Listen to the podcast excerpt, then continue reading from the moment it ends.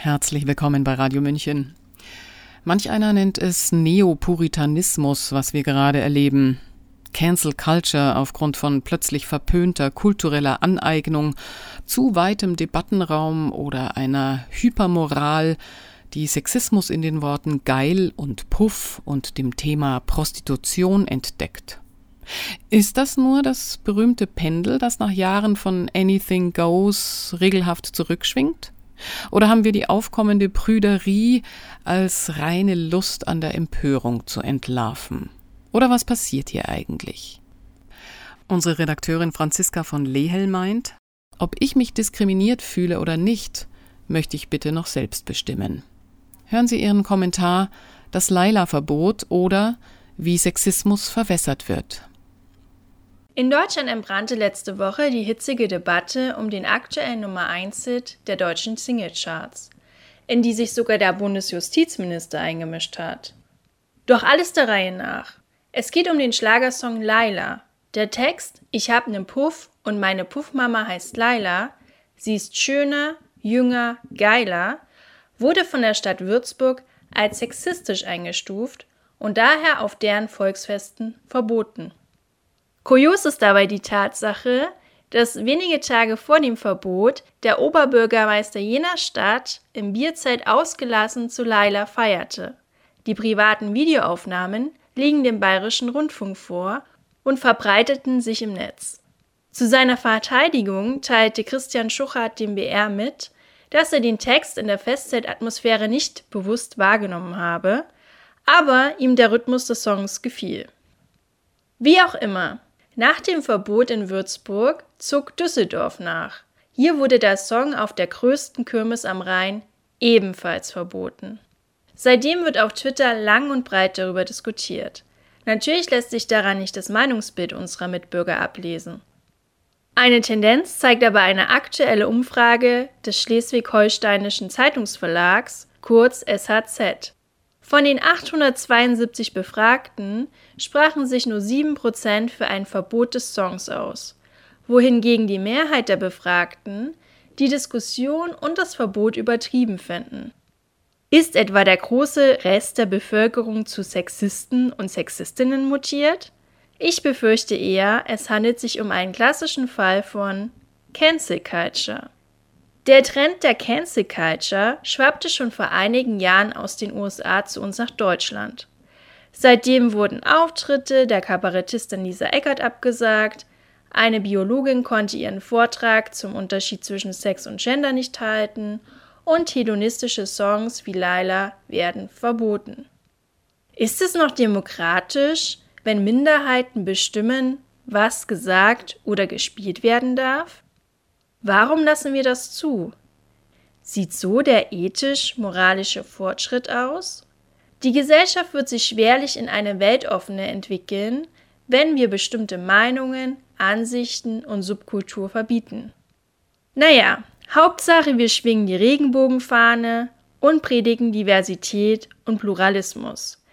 Aber sobald jemand anderes denkt als ich oder ich den Humor nicht verstehe, sollten so schnell wie möglich Verbote ausgesprochen werden. Doch warum fühlen sich einige Menschen von einem vergleichsweise harmlosen Liedtext angegriffen? Schon Sigmund Freud wusste, emotional überzogene Reaktionen kommen nicht von ungefähr und sollten aus psychologischer Sicht analysiert werden. Wir sollten unsere Trigger umarmen und auf keinen Fall ignorieren oder gar wegsperren. Es sind genau die blinden Flecke, die uns zeigen, mit welchen Themen wir uns noch beschäftigen sollten. In meiner Wahrnehmung ist die Gesellschaft in den letzten Jahren sensibler geworden. Nur so kann ich mir die zunehmende Pikiertheit erklären. Und von den Gleichmütigen unter uns halten nur wenige die Shitstorms der Minderheiten aus. Viele knicken ein und passen sich an. So auch im aktuellen Fall. Für den zünftigen Fernsehgarten wird der Song Laila umgeschrieben. Sehen wir uns mal die rechtliche Seite an. Bundesjustizminister Marco Buschmann äußerte, man muss Schlagertexte nicht mögen, man kann sie sogar doof oder geschmacklos finden. Sie aber behördlich zu verbieten, finde ich, ist eins zu viel. Das schrieb der FDP-Politiker bei Twitter. Fakt ist, Das Verbot entzieht sich jeder Rechtsgrundlage. Es steht nur jedem Veranstalter frei, welche Lieder gespielt werden. Und da die Stadt Würzburg der Veranstalter der Volksfeste ist, konnte das städtische Verbot ausgesprochen werden. Aber grundsätzlich gilt doch, egal ob man den Ballermann-Hit gut findet oder nicht. Laila ist von dem Grundrecht der Kunstfreiheit gedeckt. Das Lied handelt von Prostitution. Das ist eine legitime, anerkannte Dienstleistung in Deutschland. Wäre dem nicht so, müssten wir gleichzeitig beispielsweise Skandal im Sperrbezirk von der Spider-Murphy-Gang und zahlreiche Hip-Hop-Songs verbieten. Natürlich gibt es dennoch hierzulande trotz Kunstfreiheit rote Linien. Dazu zählen beispielsweise gewaltverherrlichende und nationalsozialistische Songs, die auf dem Index stehen und grundsätzlich verboten sind. Im Falle von Laila erkenne ich als Frau keinen Sexismus. In der aktuellen Verbotskultur verschieben sich die Grenzen zunehmend. Immer mehr Kulturgüter, Handlungen, Redewendungen und Worte werden als sexistisch bezeichnet. Doch das ist eine gefährliche Entwicklung. Denn wenn alles sexistisch ist, ist nichts mehr sexistisch. Der Begriff verwässert und hat keine gesellschaftliche Bedeutung mehr. Echter Sexismus wird dadurch heruntergespielt. Vertreter des symbolischen Interaktionismus betonen, dass die Bedeutung von Wörtern nicht verstehend ist, sondern in der Gesellschaft immer wieder ausgehandelt werden.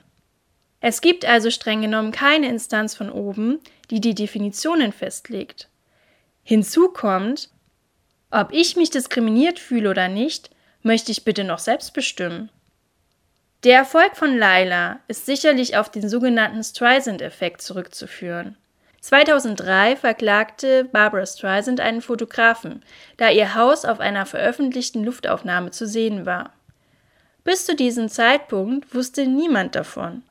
Erst durch die Klage verbreitete sich das bis dahin unbekannte Foto im Netz. Im Fall von Laila wurde die mediale Aufmerksamkeit getrieben durch das Verbot auf dem Würzburger Volksfest und die kontroverse Diskussion danach. Für die Produzenten und alle Beteiligten konnte es kaum eine bessere Werbekampagne geben. Laut den neuesten Informationen starten sie nun auch international durch. Eine englische und niederländische Version steht in den Startlöchern. Zusätzlich gab es eine Anfrage aus Polen. Sagen wir es so.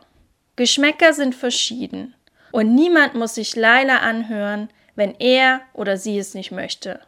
Fest steht aber, Ballermann-Hits sind per se ordinär, anstößig und blatt. Ansonsten könnte das Publikum mit einem hohen Promillegrad nicht mitkrönen. Als Vertreterin des Hedonismus sage ich daher, lasst ihnen ihren Spaß. Und ebenso wie die Kabarettistin Monika Gruber bin ich beruhigt, dass wir gerade keine anderen Probleme haben. Sie hörten den Kommentar Das Laila-Verbot oder Wie Sexismus verwässert wird von Franziska von Lehel. Sie ist Redakteurin bei Radio München und betreibt den Gesellschafts- und Kulturpodcast Antworten bitte. Mein Name ist Eva Schmidt und ich wünsche Ihnen einen angenehmen Tag. Ciao, Servus.